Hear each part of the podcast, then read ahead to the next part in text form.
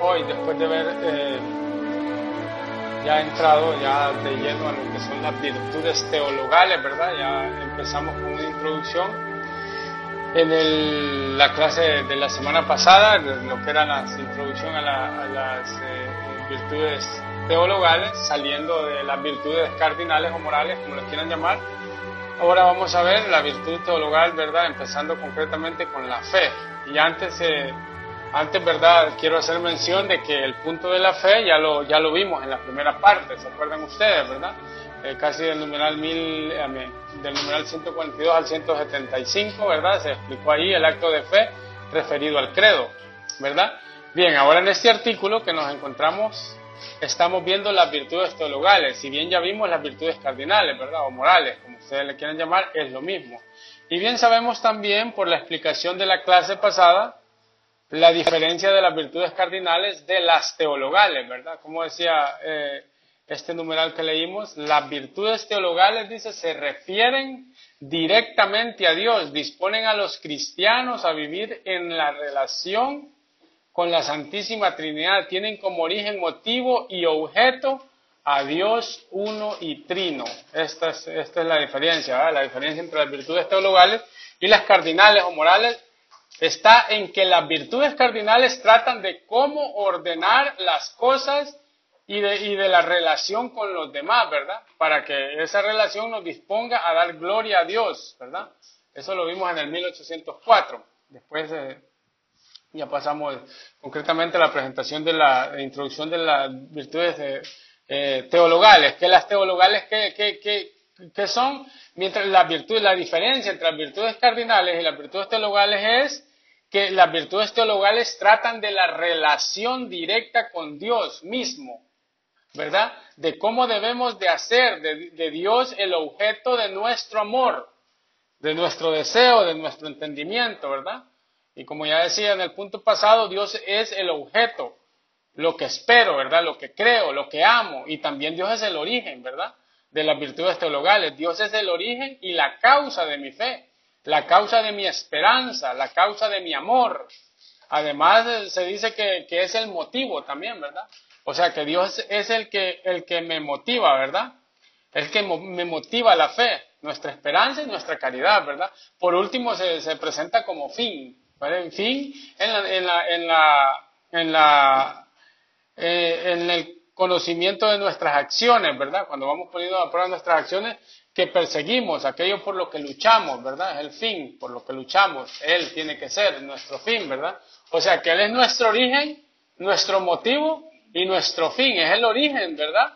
Es el origen de las virtudes teologales. Es el motivo. Dios es el que, el que motiva nuestra fe. Y es el fin, ¿verdad? Porque a él, a él es el que van ordenadas todas nuestras acciones. A Él es que buscamos. Nosotros no hacemos nada nosotros no hacemos nada buscando provecho propio, yo lo he dicho muchas veces. Nosotros lo hacemos siempre para qué? Para darle la gloria a Dios. Pero en, esta, en este sentido podría decir, pero qué egoísta es, tu Dios, es Dios, ¿verdad? Porque no, y, para ti qué queda? Pues para mí ahorita nada por el momento, ¿verdad? Yo veré lo que me tendrá más adelante, ¿verdad?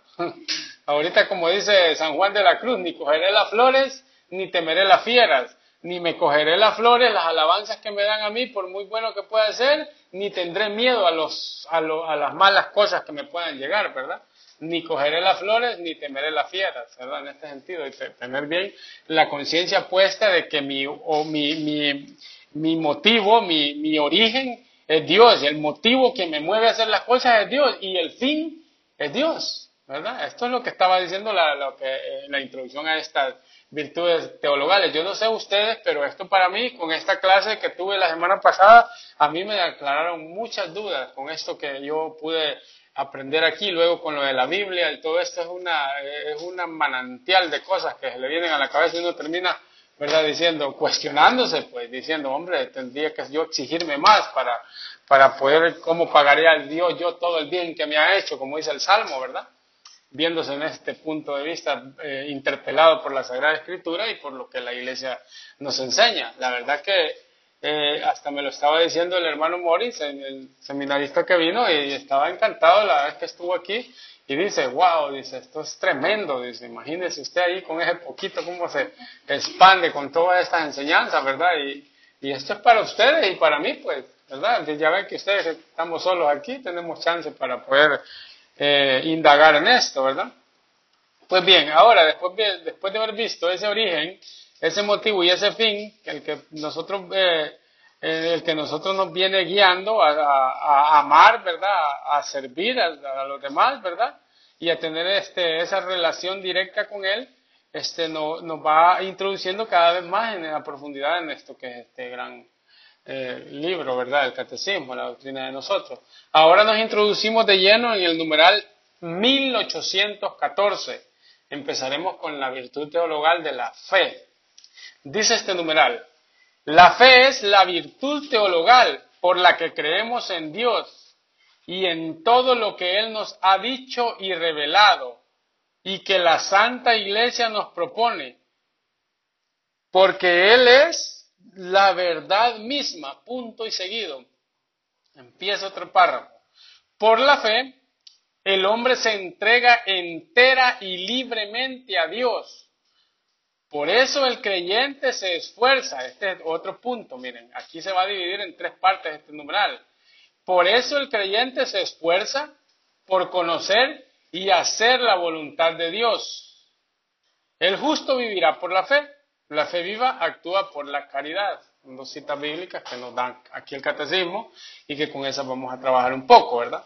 Bien, en primer lugar aquí vamos a ver esta parte de la que nos hace mención el catecismo al principio, ¿verdad? Miren, hasta donde yo dije punto, ¿verdad? Y seguido dice, la fe es la virtud teologal por la que creemos en Dios y en todo lo que Él nos ha dicho y revelado y que la Santa Iglesia nos propone porque Él es la verdad misma, ¿verdad? Bien, ya vimos en aquella clase pasada, ya vimos, ¿verdad?, que, que por medio del bautismo, el 1266 dice que por el sacramento del bautismo se nos da la gracia santificante, que es la que nos infundía estas virtudes teologales en el alma, para hacernos capaces de obrar como hijos de Dios y merecer la vida eterna, ¿verdad? ¿Y, quién es, quién, fue la que nos introdujo en esta vida de gracia? Por medio de administrando el bautismo, es la iglesia, es la iglesia, ¿verdad? Administradora de, de, estos grandes misterios, de estos grandes sacramentos, ¿verdad? Ojo que la iglesia no es dueña, ella administra este depósito. Más adelante veremos un poco esto, ¿verdad? Fue la iglesia la que recibe el depósito de la fe, que ella no es dueña, solo administra, ¿verdad? La fe es una respuesta a la revelación. La fe es una respuesta a la revelación. Dios se revela y se descubre. Dios ha querido manifestarse. La fe es, la que, es el asentamiento a eso que Dios te ha revelado. Es a, eso que Dios te La fe no es algo que parte de nosotros, sino que es una respuesta ante, ante una iniciativa de Dios. Es la respuesta de nosotros al sentirnos nosotros interpelados por Dios. ¿verdad? Nos, adherimos, ¿verdad? Y en la, en la Sagrada Escritura nos va a, dar muchos textos que nos va a hablar de eso. El mismo Jesucristo, cuando, cuando se les aparece a los, a los apóstoles, que les habla y les dice, no son ustedes, ¿verdad? Creo que es el 15 de San Juan, que me han escogido a mí, fui yo, dice, que los he llamado a ustedes. Y en otra parte dice también del 15 de San Juan, dice, ya, ya ustedes no, no son siervos, dice. Ahora son qué? Amigos, dice. Porque un siervo, dice, no conoce lo que hace su, su amo. Los amigos sí. ¿Quién es el que nos da permiso de conocerlo? Él. Por ejemplo, yo, si doy clases de catecismo, ¿verdad? un día de estos me llama el obispo de la diócesis, vaya, no, no voy a decir que el papa, con el obispo me conformo. Me llama y me dice, Marcos, te, mando, te, me manda un email y me dice, quiero que nos reunamos en la diócesis tal día. Y yo voy a la diócesis de, de aquí, de, de nuestro lugar, y me voy, ¿verdad? El obispo me está esperando con una taza de café, con galletas, tomamos café, galletas, luego me dice salgamos, salgamos al jardín a caminar para poder hablar tranquilamente.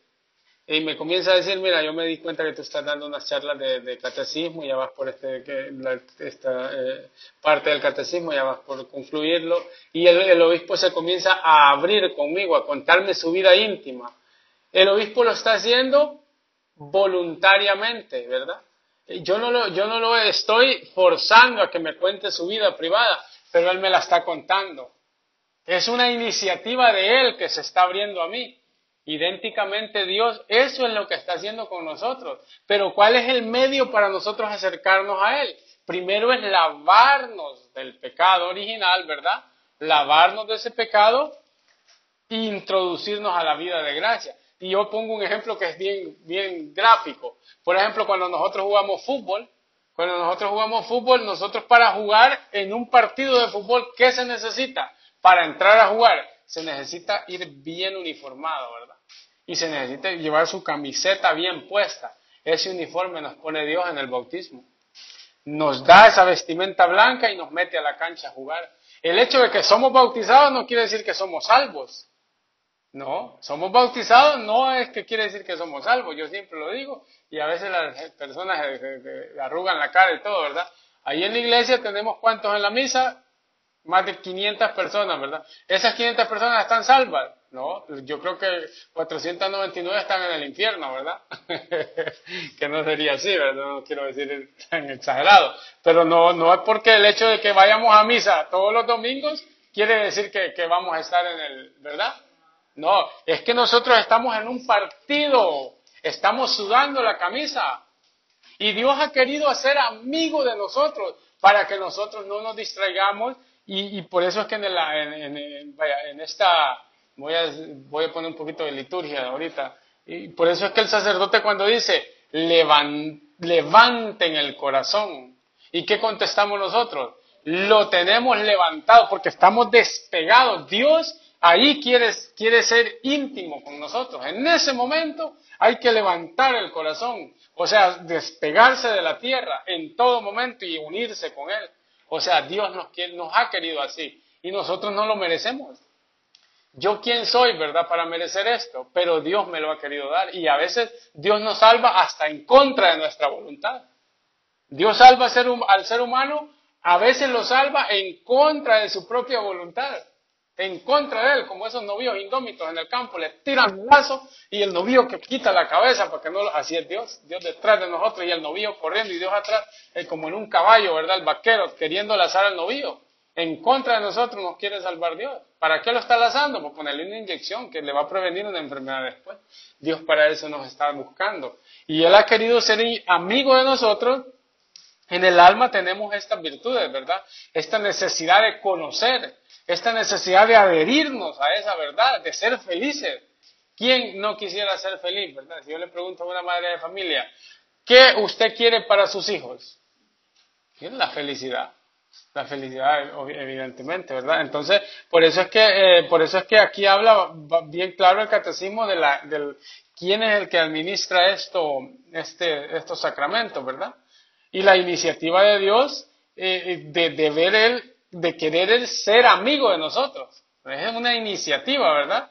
Eh, eh, es Dios, es Dios que quiere, que quiere ser amigo íntimo de nosotros. Dios quiere que el hombre coopere libremente en esa iniciativa suya. Esto que, que dice este punto aquí, creemos en Dios, dice, y en todo lo que Él nos ha dicho y revelado, ¿verdad? Es importante, es importante eso de creer todo lo que Él ha dicho, ¿verdad? Hoy en día existe en nuestra cultura, ¿verdad? Que en esta cultura, ¿verdad? Que, que, que, muchas personas quieren hacerse una verdad, eh, una verdad, eh, o sea, quieren eh, como exigirle a Dios, ¿verdad? O quieren decidir por Dios, mejor dicho, o decirle a Dios cómo, cómo, él, cómo Él tiene que hacer su plan de salvación. ¿Cómo quieren el plan de salvación ellos? Ellos se lo marcan. A mí nadie me dice nada, yo aquí hago lo que yo quiero, ¿verdad? Hago lo que yo quiero. Es como si nuestra razón fuese un, filtro, que nosotros, que, que lo que, qué es lo que tengo que aceptar, ¿verdad? Y qué es lo que no tengo que aceptar, ¿verdad? De la revelación.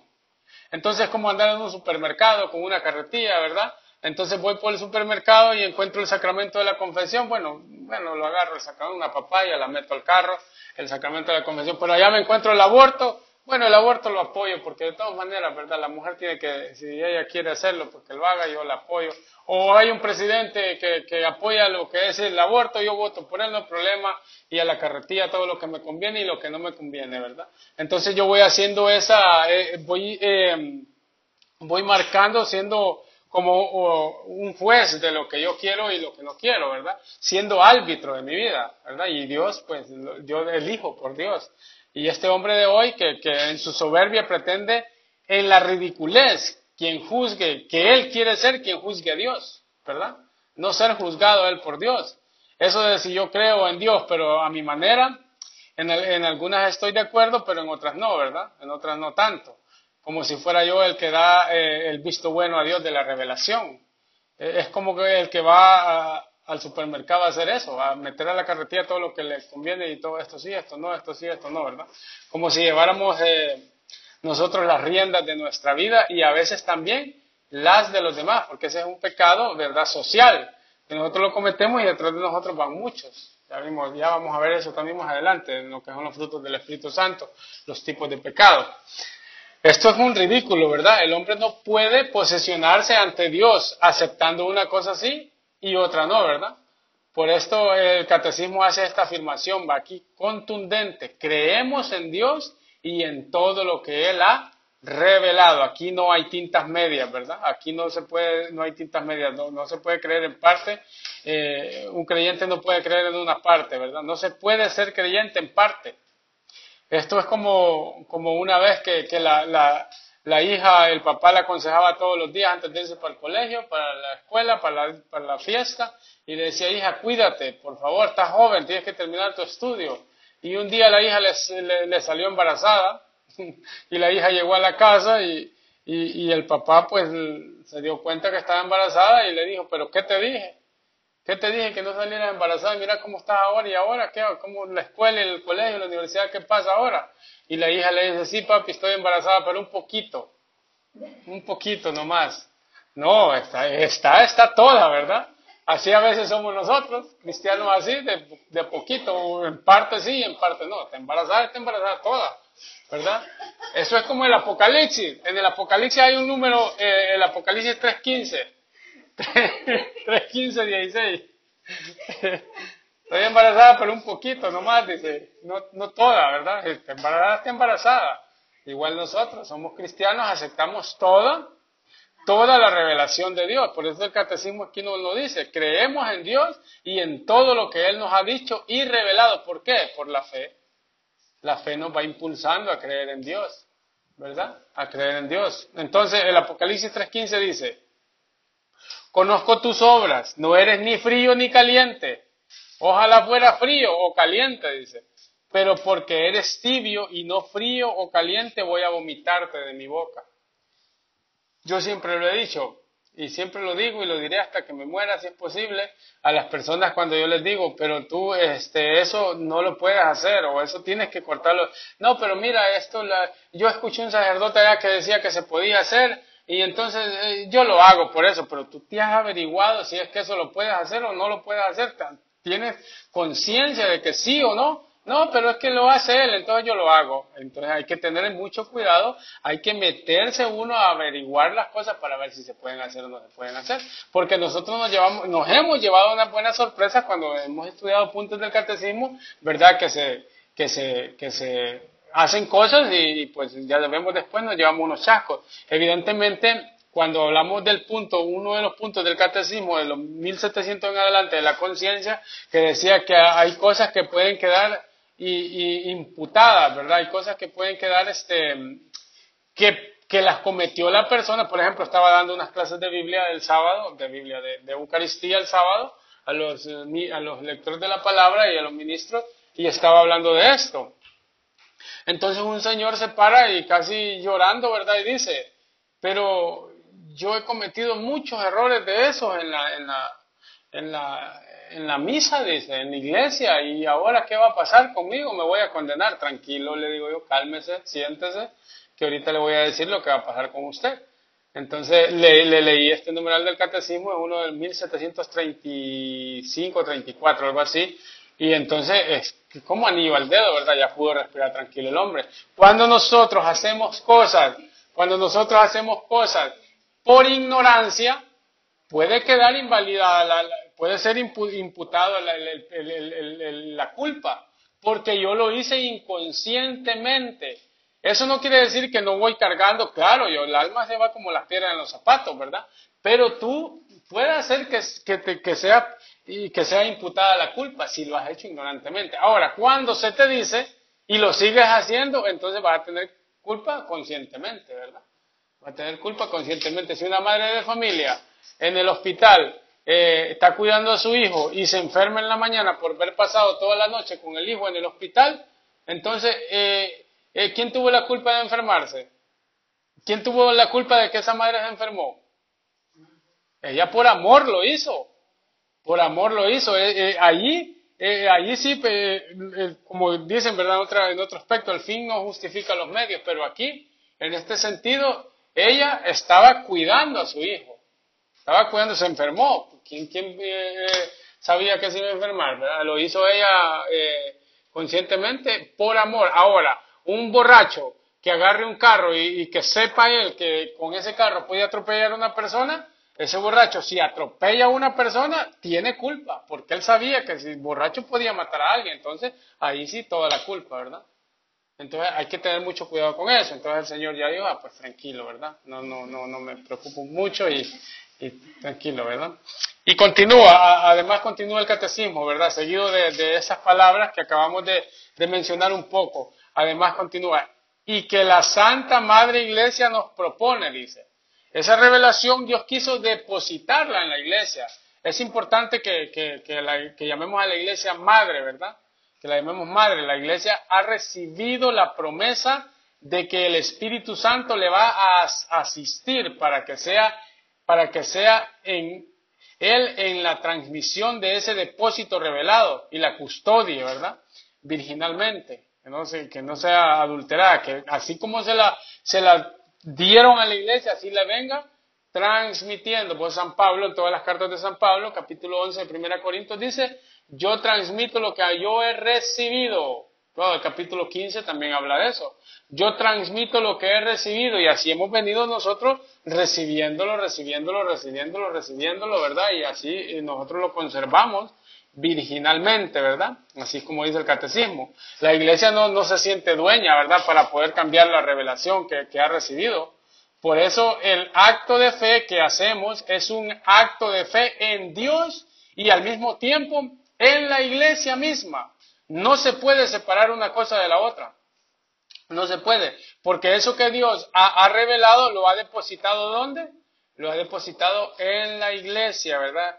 Y, es mi madre, ¿verdad? La, iglesia, la que me propone y me recuerda en qué consiste la revelación y cuáles son los puntos de fe a los que tengo que adherirme plenamente en el acto de fe.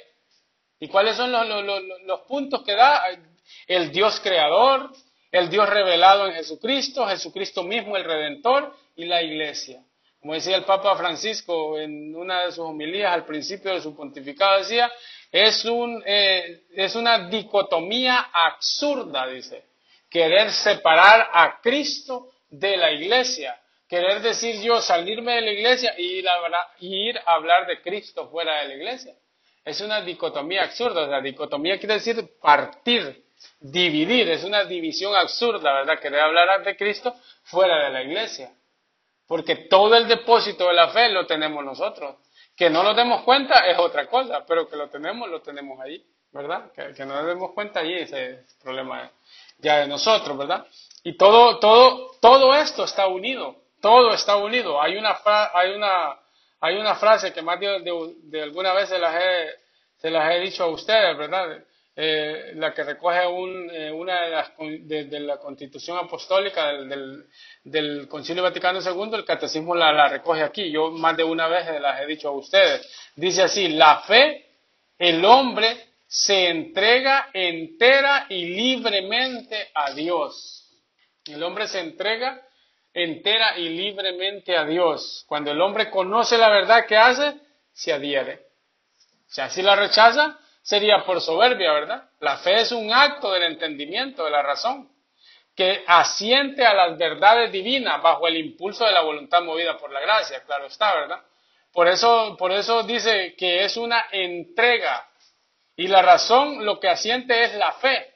Eso quiero, eh, quiero creer, es la voluntad la que me impulsa al entendimiento. Es la voluntad la que me impulsa al entendimiento, ¿verdad? El acto de fe es imposible si la voluntad no manda al entendimiento para que dé su consentimiento, ¿verdad? Y de igual manera es imposible si la gracia de Dios no mueve la voluntad del hombre. Es imposible. Por eso hay que estar en gracia uno, ¿verdad? Siempre hay que estar en gracia para que, para que uno sea movido por esa gracia y que con esa fuerza de la gracia de Dios, la voluntad de nosotros siga caminando hacia la luz, ¿verdad? Una persona que está en pecado va a ser difícil que conserve la fe, porque no está en gracia. Y la gracia no le va a mover la voluntad. ¿Para dónde va la voluntad? ¿Para va gente? ¿Para dónde va gente? ¿Para dónde va toda la gente? ¿Verdad? Entonces así estamos. Y San Pablo lo explica bien en el capítulo 12, 2 de la carta a los romanos, dice, no hagan lo que, lo que hace el mundo, dice, hagan lo que es bueno, lo, lo, lo bueno y lo, que, y lo perfecto, termina diciendo, ¿verdad? ¿Y lo perfecto qué es? Lo que le agrada a Dios. Hagan la voluntad de Dios, más bien renuévense, dice, renuévense. En un constante, dice, renovar, dice, hagan lo bueno, la, voluntad de Dios y, y lo perfecto, ¿verdad? Lo perfecto es lo que le agrada a Dios. Entonces, a veces eh, es la soberbia la que no nos hace arrodillarnos ante el misterio, ¿verdad? Eh, yo les había contado un testimonio a ustedes, yo creo que atrás, atrás, atrás, no sé fue aquí o en otro lado que lo conté, de dos personajes que tengo yo, que estudio de ellos, oro por ellos, le doy gracias a Dios por, por las obras que he leído de ellos. Eh, José Ignacio Munía y José Antonio Sayet, que de hecho ustedes tienen un libro de José Antonio Sayet de escatología, ¿verdad? Y razones para creer también lo tienen. Un libro tremendo eso, donde él da razones para creer. Tiene otro que llama Síntesis Filosófica, tremendo. Tiene otro que llama La Filosofía del Hombre. Eh, el mejor libro que me he pasado yo del demonio desde José Antonio Sayet se llama Demonio, Mito o Realidad. Tremendo librazo, ¿verdad? Que lo presté se lo regalé a un sacerdote y tengo ganas de pedírselo porque, porque lo he buscado y ya no está. Entonces ahora lo ocupo y no lo tengo, ¿verdad? Eh, bueno, pues estos personajes, yo lo, he escuchado este testimonio de, nada más y nada menos que, que de, ellos y este es un premio Nobel de, de, fisiología, ¿verdad? Medicina, se llama Alexis Carrel. Esto es historia, esto lo pueden buscar ustedes en Google, donde sea. Y Alexis Carrel, no sé si ya lo había contado, yo creo que sí tanto que hablo, ¿verdad? No sé. Bien, entonces este Alexis Carrel es un biólogo, médico, investigador, científico y escritor francés, ¿verdad? Por sus contribuciones a la ciencia, eh, a las ciencias médicas fue galardonado con el Premio Nobel de Fisiología o Medicina en el 1912. Oigan bien, a nivel mundial, ¿verdad? Galardonado, Premio Nobel, este personaje, Alexis Carrel. Resulta que este Alexis Carrel se fue a Lourdes a este le gustaba burlarse, le gustaba burlarse de los cristianos y los daba duro, los daba duro y le gustaba reírse porque los cristianos iban de procesión para a la, gruta de la Virgen de Lourdes en Francia y él una vez se fue para ir a reírse de las hermanitas de la caridad. De las hermanitas de la caridad llevaban unos enfermos y llevaban un enfermo que ese enfermo no pasaba del camino, iba a morir en el camino, estaba diagnosticado que no iba a pasar esa noche. Entonces él para, para, para hacer más grande la cosa, dijo, si este se sana, yo me hago fraile, dijo. Así dijo él. Y, agarró el enfermo más achacoso que llevaban, ¿verdad? Para, para, que, para que ellos vieran lo que estaba diciendo. O como le dije yo a Ronnie el sábado que estábamos en, un debate con unos testigos de Jehová en la casa. Y, llegaron los testigos de Jehová y, le digo yo a, Ronnie, eh, Ronnie, aliste las maletas que nos vamos con estas señoras si estas señoras me dicen ahorita me comprueban que es de la religión verdadera. ¿Los vamos, Ronnie? Sí, me dijo Ronnie, pues nos vamos con ustedes, denle, le digo, le doy chance de que hable. Se puso a hablar y después nos corrieron. Bien, entonces, entonces, eh, eh, este Alexis Carrel dijo, eh, si este se cura me hago fraile. Y se fue y resulta que se ha curado, tenía tuberculosis crónica. Se curó un milagro grandísimo. ¿Ustedes creen que se convirtió? No se convirtió. Él no se convirtió. E, ese médico aquella noche no creyó. Tardó 40 años para creer. Y en la historia que lo comenta en sus escritos dice, e, este, en sus memorias cuenta que aquella noche se emborrachó porque necesitaba olvidarse de lo que había visto, ¿verdad? Mi razón y mi entendimiento, dice, no podían negar lo que habían visto. Mi razón, ven, la razón motivando la voluntad, ¿verdad? Mi razón y mi entendimiento no podían negar lo que habían visto. Pero mi voluntad no era capaz, dice, de adherirse humildemente. O sea, también hay que ser humilde, ¿verdad? Con soberbia no nos adherimos, ¿verdad? A lo que había visto, porque mi soberbia era excesiva, comenta él, hasta que murió converso. 40 años después se convirtió. Y estos milagros son milagros científicos que los han comprobado. Personas, cuenta José Antonio Sayas también en uno de sus libros, en una charla de él, dice que una vez el, el papá lo, se ganó un premio para ir a Lourdes también. Entonces estaba inválido, no podía ni caminar, tenía unos dolores en la columna que estaba por morirse y se ganó un premio. En un bingo, no sé qué hicieron, el papá se ganó el premio y dijeron, lo vamos a llevar a Lourdes. En camilla lo llevaban en el bus y él de tanto que se movía el bus, los dolores lo iban matando y, no, y él decía, regrésenme para la casa a mitad del camino, no quiero ir regrésenme. Y los doctores iban ahí chequeándolo para que pudiera llegar. Y resulta que no quería ir y lo tuvieron que llevar obligado. Y fue a la gruta y resulta que allá se paró frente a la imagen de la Virgen se paró y después de que se paró estaba apostando, echando una carrera con un joven. Dijo, vamos una carrera a ver quién llega primero allá, decía el viejo. Esto es científico, son cosas que no entendemos. En el libro que les di de Navidad, hay una historia del, del manco de, de, de, la persona que no tiene un pie, ¿verdad? El milagro de la Virgen, ¿verdad? Ven ustedes, eso ese, ese milagro lo pueden buscar ustedes, lo pueden, eso es historia, está en Google, está donde sea que lo busquen, busquen el milagro del, manco de, aquí en España y van a ver ustedes cómo fue que la Virgen le dio el pie. Manco no es... Del pie, de la mano, estaba, no tenía un pie, ¿verdad? Una carreta se lo había volado, había cortado y le tuvieron que amputar el pie y la Virgen resulta que le, hace el milagro, ¿verdad? Le intercede ante el Señor y pues aparece con el pie. Son cosas que la fe son las que lo mueven a hacer eso, ¿verdad? La fe son las que te mueven a hacer eso. Pues este personaje, Víctor eh, Alexis Carre, no, no, no se convirtió hasta los 40 años, ¿verdad? O sea que terminó creyente, ¿verdad? Creyente, ¿verdad? Eh, y termina diciendo este numeral, por eso el creyente, miren ustedes, esto es importantísimo, con esto cerramos este numeral. Dice, por eso el creyente se esfuerza por conocer y hacer la voluntad de Dios. El justo vivirá por la fe, la fe viva actúa por la caridad, ¿verdad? Dos citas bíblicas que nos interpelan aquí, Romanos 1.17 y Gálatas 5.6, que me encanta Gálatas 5, ¿verdad? Tremendo con esto los frutos del Espíritu Santo. Eso es lo que hace la fe, ¿verdad? La fe nos permite conocer y hacer la voluntad de Dios, las dos cosas. Nos permite conocer y hacer. No solamente conocer y nos quedemos sin hacer. ¿Verdad? No, que pues soy bueno acá, pero no, no, no, no tengo ninguna acción a hacer nada, ¿verdad? Tengamos cuidado con eso, que la, la fe nos permite conocer, porque la fe tiene dimensiones, la fe tiene unas dimensiones, ¿verdad? dimensión existencial y, dimensión doctrinal. ¿Cuál es la dimensión existencial? La que está en nosotros. Después del bautismo tenemos ahí, ¿verdad? Esa semilla. Eh, San Mateo lo dice, ¿verdad? Eh, eh, dice, no busquen primero el reino de Dios, su justicia divina, y lo demás vendrá por añadidura, ¿verdad? Por añadidura. Entonces, adherirse a esa fe de Dios, que ni las flores vestían tan visten tan fulgurantes, dice, ni Salomón viste tan fulgurante como las flores, ¿verdad? Que, que, que, los pájaros no cosechan y comen, ¿verdad? Entonces, no se preocupen por el día de mañana, ¿verdad?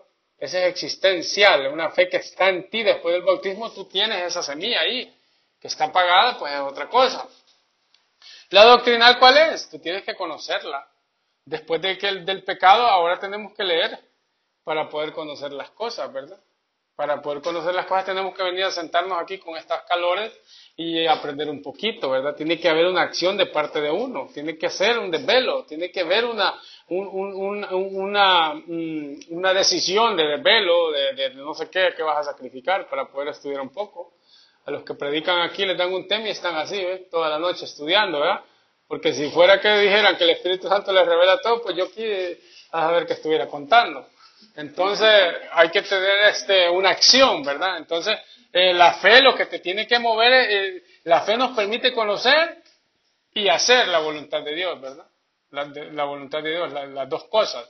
A eso es a lo, a lo que ha venido Jesucristo, hacer luz, hacer la luz, ¿verdad? Para el mundo, iluminar todas nuestras penumbras. Yo soy la luz del mundo, dice San Juan 8:12, ¿verdad? ¿A qué viene? Si es luz Jesús, ¿para qué Dios quiso poner una luz en este mundo? Porque estábamos en penumbras, en penumbras, estábamos en lo oscuro, entonces dijo el Sirio Pascual, ¿verdad? Aquí está Jesús, que es la luz, y este les va a alumbrar, ¿verdad?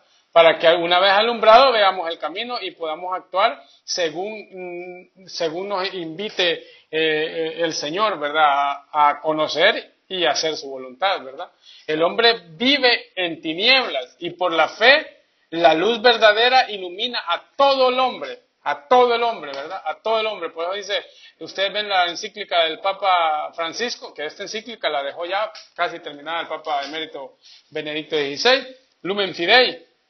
Si ustedes se leen el numeral 42, es lindísimo. Es una luz, dice, que alumbra todo el corazón del hombre en el centro. Y, y dice, es una luz que alumbra en el centro del corazón del hombre, invitándolo a tener una relación con Dios y a consecuencia de que el hombre tiene una relación con Dios, que no se va a quedar guindado en Dios, ¿verdad?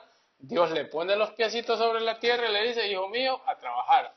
Porque usted no solo va a estar aquí, ¿verdad? Eh, deleitándose, ay, qué bonito es Dios y todo aquí no. Usted tiene que trabajar también, porque si, si el que conoce un tesoro, ¿qué va a hacer? Va a tener que darlo, ¿verdad? De lo que hay en tus corazones son los que hablan tus labios. Tú no vas a dar lo que no tienes. Si conociste al Señor, ahora lo vas a dar. Es la luz que alumbra tu corazón y una vez alumbrado yo quiero alumbrar a los demás. Yo quiero que los demás se den cuenta que camino en la luz, que no me tropiezo, que no pego en la rama todos los días, pum, pum, y pegando ahí todos los días, ¿verdad? No, que tengo una luz y se llama Jesús y que esa luz es la que me ha venido a alumbrar para invitarme a conocerlo y a servirlo, ¿verdad? Por ejemplo, los primeros numerales del catecismo, en el numeral 1 creo que es, que dice que Dios nos invita a conocerlo, a amarlo y a servirlo. Yo eh, como decía una monja, ¿verdad? Aquí mucha mística y a la hora de coger la escoba solo son las mismas, ¿verdad? Solo las mismas, no. Aquí todo el mundo que habla de Dios y a la hora de agarrar la escoba, aquí nadie la agarra, solo las mismas. Entonces, no, eh, Dios te invita a qué? A actuar, a que tú puedas hacer eh, obras grandes, ¿verdad? Porque si el que tiene a Dios es magnánime, ese, está loco por llevarlo a los demás. Ahí llega San Francisco Javier, donde lo llevó? Allá al, rey, a, Japón, ¿verdad? Que le volaron la cabeza. Por Cristo, tiene la luz, la llevó, volaron la cabeza. ahí no termina todo. Entonces, eh, eh, desde la luz de la fe es que el hombre puede ir entendiendo los misterios divinos. Podemos ir introduciéndonos al misterio trinitario, ¿verdad? Por eso San Juan 17, 25 dice, Padre, Padre justo, dice, el mundo no te he conocido, pero yo te he conocido y estos han conocido que tú me has enviado. Ven que nos, va introduciendo en el misterio, la fe nos va introduciendo en el misterio divino. Vamos conociendo nosotros el, el plan de Dios en nuestras vidas por la fe. Por la fe nosotros nos vamos introduciendo en el misterio de Dios en, el plan divino que Él tiene con nosotros. Nos va alumbrando, así como el Padre, el Padre conoce al Hijo, el Hijo conoce al Padre, y ahora por medio del Hijo, nosotros también conocemos al Padre. Muéstranos al Padre, dijo Felipe, ¿verdad? Tanto tiempo con usted y no lo conocen, les dijo. Él nos lo viene a mostrar, los misterios divinos. ¿Quién puede hablar de Dios Padre, verdad, en el Antiguo Testamento? A Dios no se le conocía como Padre, en el Antiguo Testamento no como padre de toda una colectividad, sí, de un pueblo, pero no como padre mío. ¿Quién nos vino a dar a Dios como padre? Cuando oren, oren así, dijo Jesús 5 Mateo, ¿verdad? Padre nuestro, ¿verdad? Ya, Padre nosotros. Aquellos no, aquellos era un Dios creador, defensor de su pueblo, ¿verdad? ¿Quién lo tocaba? Ya ven ustedes que estamos viendo el éxodo, ¿verdad? Cuando salió con las plagas a destruir a todos los dioses de Egipto, ¿quién iba peleando por ellos? Él. Estaba desarmando las plagas, peleando por su pueblo. Ahora este pueblo me pertenece. Ahora nosotros tenemos un padre. Ese Padre ha enviado a su Hijo. ¿Lo conocemos, sí o no? Sí lo conocemos. ¿Y ese Hijo a quién nos ha dejado? Al Espíritu Santo, que es el que nos revela todo. Ahí está. Por Él nos vamos adhiriendo nosotros y vamos conociendo los misterios de Dios, ¿verdad? Vamos conociendo los misterios de Dios. Por la fe se nos permite participar de ese conocimiento que tiene Dios de sí mismo, ¿verdad? Lógicamente de una manera menor, pero nos da luz para conocer a Dios. En su totalidad no, pero tenemos esa chispa, ¿verdad? Tenemos esa chispa de conocimiento de Dios. También se puede decir que, que un cristiano tiene obligadamente que caminar con dos pies. Nos lo venimos diciendo, San Juan Pablo II lo dice, ¿verdad? La Madre Teresa de Ávila lo dice, o, podemos decir con dos remos, ¿verdad? Con dos pies o con dos remos. Uno, de, uno es la cita que trae aquí a colación el catecismo. El justo vivirá por la fe. Romanos 1, 17. Eso es uno, un remo. Oigan bien, el justo vivirá por qué? Por la fe. La fe nos invita a caminar. Eh, también lo tiene la carta de los Hebreos capítulo 11, ¿verdad? Como Enoch, como Abraham, como Moisés, como Jacob, como Isaac, como todos estos caminaron en la fe, también nosotros tenemos que salir a caminar. Abraham lo para enfrente de un desierto y le sale de la tierra que yo te mostraré. ¿Cuál tierra? Si lo que veo es un desierto lleno canicular ahí, si salía ahí en dos kilómetros estaba con la garganta seca, ¿verdad? Y ahí donde estaba ah, Abraham tenía de todo, en Caldea, Ur de Caldea estaba Abraham, ahí tenía oasis para su rebaño, tenía rebaños, tenía eh, su esposa, tenía trabajadores y Abraham tenía dinero, un beduino. Entonces, ¿qué pasa? Eh, Dios lo desestabiliza. Tenía ese interior también con ganas de conocer la razón, impulsándolo, ¿verdad? A conocer aquello que, por fe lo, lo, sacó de la casa de él y lo mandó al desierto. Sal de la tierra de tu casa, así nos dice a nosotros también el Señor. La fe eso nos, nos va impulsando, búscalo, sal a buscarlo, sal afuera, sal de ahí, sal y así está, como una maca, tirándolos para afuera. Y nosotros ahí, sí, salgo o no salgo, ahí todos dudosos. Eh, pero Dios ha venido, Jesús ha venido a impulsarnos a salir, a salir de camino, ¿verdad? Vamos en constante caminar. Es una iglesia caminante. Entonces, ¿cuál es el remo? La fe. Pero no solamente la fe. Ahora miren lo que dice Gálatas 5:6. La fe viva actúa por la caridad. ¿Y qué es caridad? Hacer por los demás. ¿Verdad? La caridad es hacer, hacer por los demás. No quedarse solo con la sola fe, ¿verdad? No, que yo, la única que me salve es la fe como dicen por allá afuera, ¿verdad? Romanos 10, 14, ¿verdad? Levanta la mano y di que te aceptas al Señor y si reconoces a Jesucristo que es el Hijo de Dios y que Dios lo resucitó el, tercer día, tú serás salvo. Y no tendría que ser nada yo porque ya creo en Cristo. Así peque, haga lo que quiera, le pegue a mi mujer, yo me salvo porque ya tengo a Cristo. Ya no me falta nada más. ¿Verdad? Entonces no, la fe nos permite iluminar a los que, camina, a los que caminamos en tinieblas, ¿verdad? Y hacer luz en nuestra vida. Y el entender el por qué, el de dónde y el para dónde de, de nuestra vida. Eso nos hace entender la fe. Nuestra vida nos, no es ciega. Tenemos nosotros, tenemos un sentido, un norte hacia dónde nos dirigimos, hacia dónde vamos, por medio de la fe, sí. Pero al mismo tiempo hay que decir que nuestra fe sin obras está muerta. Está muerta. La fe actúa por la caridad. Santiago 2.14. Miren lo que dice Santiago 2.14. Para aquel que dice, ah, no, con la fe me basta. Miren, aquí está la cachetada para los que dicen así. Santiago 2.14 dice, hermanos, si 2.14 al, al, al 23, ¿verdad? Dice, hermanos, si uno dice que tiene fe, pero no viene con obra, ¿de qué le sirve? Signos de interrogación. ¿Acaso lo salvará esa fe? Si un hermano o una hermana no tiene con qué vestirse ni qué comer y ustedes le dicen que les vaya bien, caliéntense y alimentense sin darles lo necesario para el cuerpo, ¿de qué les sirve eso? Lo mismo ocurre con la fe. Si no produce obras es que está dead, muerta. Y sería fácil decirle a uno, tú tienes fe, pero yo tengo obras. Muéstrame tu fe sin obras y yo te muestro la mía, mi fe a través de las obras, ¿verdad? Tú crees que hay un solo Dios. Pues muy bien, pero eso lo creen también los demonios y tiemblan. De hecho, yo tengo un libro que llama La fe de los demonios. Miren que los demonios también creen y tiemblan, ¿verdad? Creen y tiemblan. Ni nosotros temblamos cuando nos dicen Dios y los demonios sí tiemblan. Será necesario, dice, demostrarte, si no lo sabes todavía, que la fe sin obras no tiene sentido. Abraham, nuestro padre, no fue reconocido justo por sus obras cuando ofreció a su hijo Isaac sobre el altar. Abraham tenía fe, pero Abraham solo por haber tenido fe, Dios no lo mandó a hacer algo, ¿verdad? ¿Qué le preguntó Dios a Abraham? Dame tu hijo.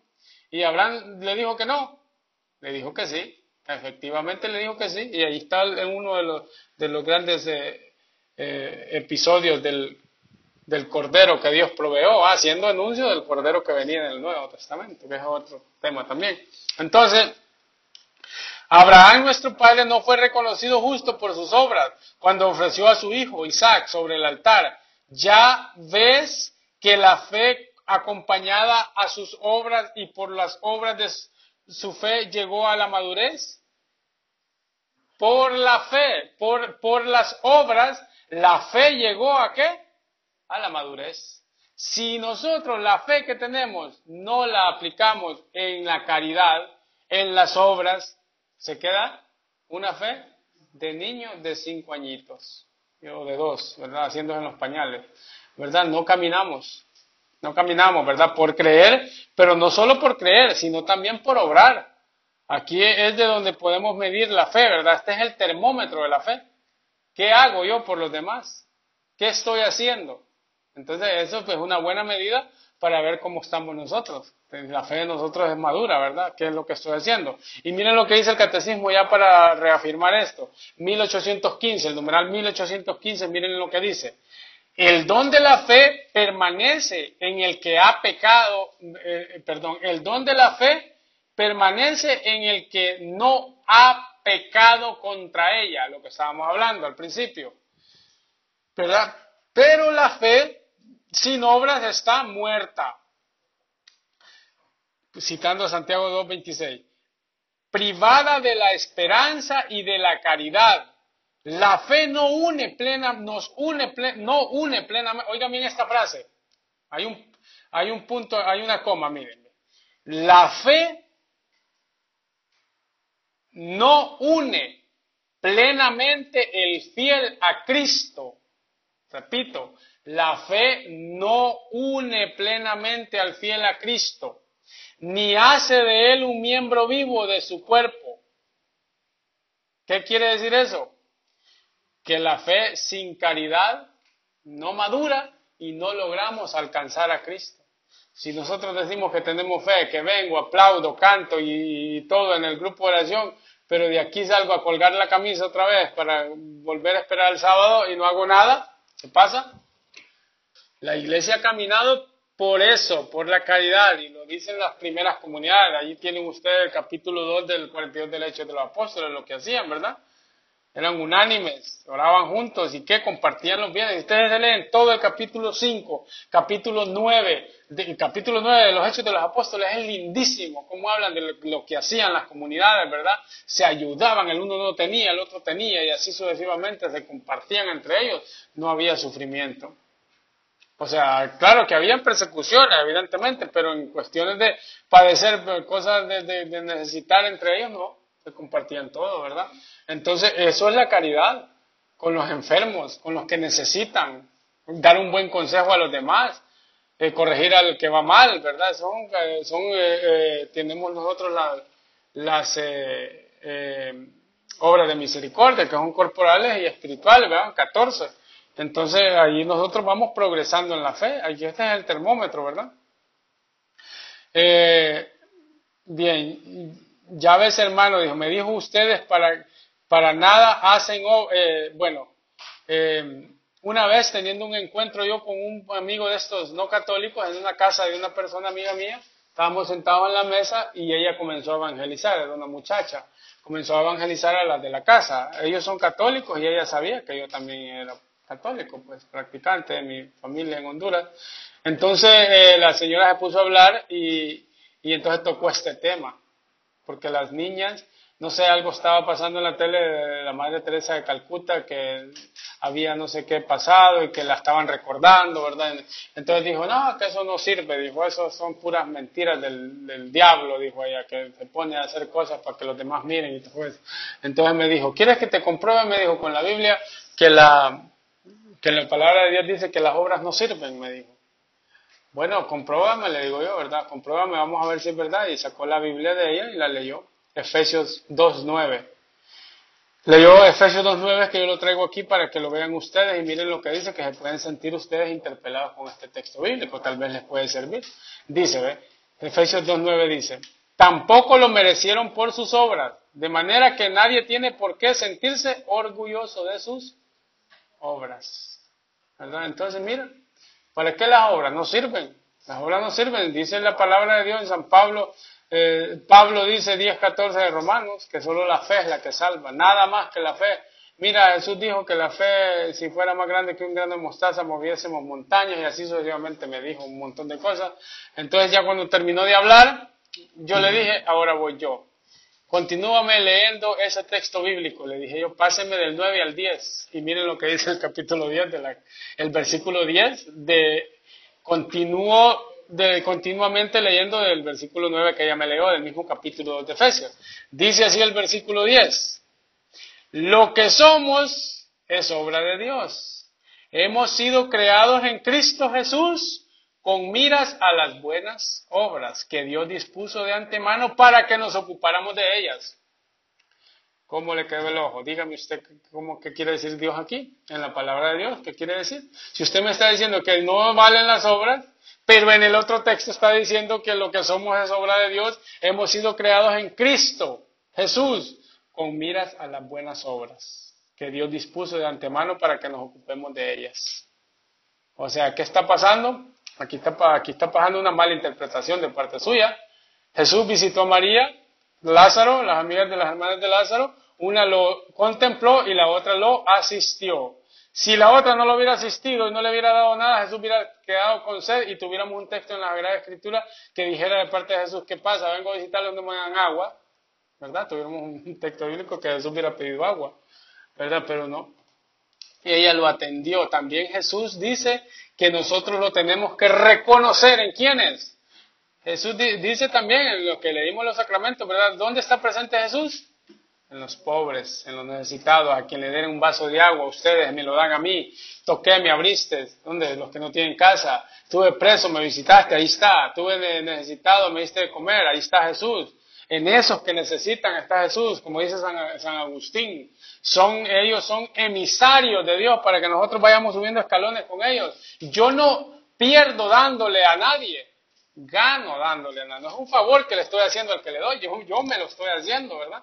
Si eso supieran los ricos, ¿verdad? Si eso supieran los ricos, ¿verdad?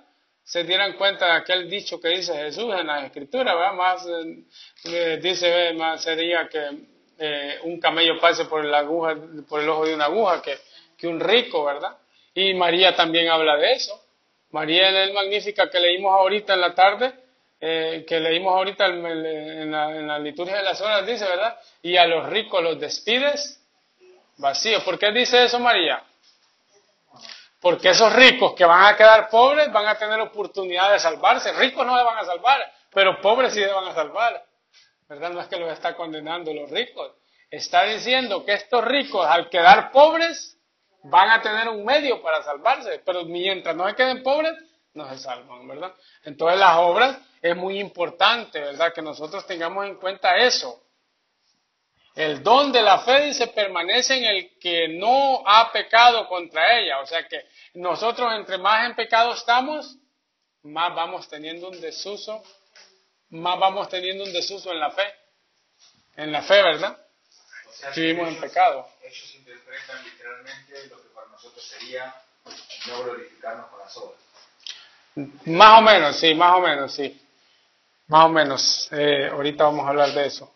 Bien, eh, miren cómo dice, el don de la fe permanece en el que no ha pecado contra ella. Eh, pero la fe sin obras está muerta, privada de la esperanza y de la caridad. Miren lo que se priva la, por eso la fe es bien importante. Por eso es la fe, la esperanza y la caridad. Es la fe la que, la que está sustentando las otras dos virtudes teologales. Las tres van de la mano, ¿verdad? No hay ni una menos ni la otra menos. Si una va bien alimentada, las otras van caminando eh, de la misma línea, una cintura, van balanceándose, ¿verdad? Y estas son las que también van alimentando a las virtudes humanas, a las cardinales, ¿verdad? a las que nosotros con esfuerzo propio estamos buscando un medio, que es a Dios. Aquí es Dios que está actuando en nosotros para que nosotros vayamos creciendo en las otras virtudes, en las otras virtudes por medio de la purificación, ¿verdad? Es bien importante eso. Eh, eh, comentemos un poco el último, que, no sé si queda un poquito de tiempo, dice. El, el 1816, para cerrar, dice, el discípulo de Cristo no debe solo guardar la fe y vivir de ella, este más que todo es el resumen de ellos, sino también profesarla, testimoniarla con firmeza y difundirla. Todos vivan preparados para confesar a Cristo ante los hombres y a seguirle por el camino de la cruz en medio de las persecuciones que nunca faltan a la iglesia. El servicio y el testimonio de la fe son requeridos para la salvación. Todo aquel que se declare por mí ante los hombres, yo también me declararé por él ante mi Padre que está en los cielos. Pero a quien me niegue ante los hombres, le negaré yo también ante mi Padre que está en los cielos. ¿Qué más podemos agregar a este numeral? Si lo tiene todo, ¿verdad? El discípulo de Cristo dice, no debe solo guardar la fe, sino vivir de ella, sino también profesarla, testimoniarla con firmeza y difundirla, ¿verdad? Por eso tenemos que todos estar preparados para confesar a Cristo ante los hombres, para que al momento de que se nos pida testimonio, aquí estoy yo, soy testigo, y testigo quiere decir mártir de Cristo. ¿Cómo se consuma la fe? Con un buen martirio. Los discípulos profesaron la fe, profesaron la fe. ¿Y qué les pasó? Todos están muertos. ¿Y cómo murieron? ¿Cómo murieron todos los apóstoles? Ahí no tengo la biografía de usted en la historia de toda la, tradición de la iglesia, ¿verdad? Pedro murió crucificado boca abajo. El, Andrés le quitaron el pellejo, ¿verdad? El, el Santiago le volaron la cabeza. El Mateo murió de un flechazo traspasado desde abajo del púlpito, ¿verdad? Otro loco le traspasó el corazón y así sucesivamente a todos. A Juan lo metieron en una olla de aceite hirviendo, ¿verdad? Juan no murió eh, de, martirio, evidentemente, pero sí le pasó sometido. Ahí está la carta del Apocalipsis. Estuvo preso en una isla que se llama Pasmo, que ahí estaban todos los, todos los eh, los presos, ¿verdad? Y de ahí salió. Y así sucesivamente, si nosotros queremos profesar la fe y vivir una fe madura, tenemos que confesar a Cristo ante los hombres, ante este mundo, ante los demás. Él es la luz del mundo. Si Él es la luz, nosotros también somos luz, porque ya no soy yo quien vive en mí, dice San Pablo, sino que es Cristo quien vive en mí. Es Cristo, ¿verdad? Ahora soy luz yo también, para poder estar presto a confesarlo, ¿verdad?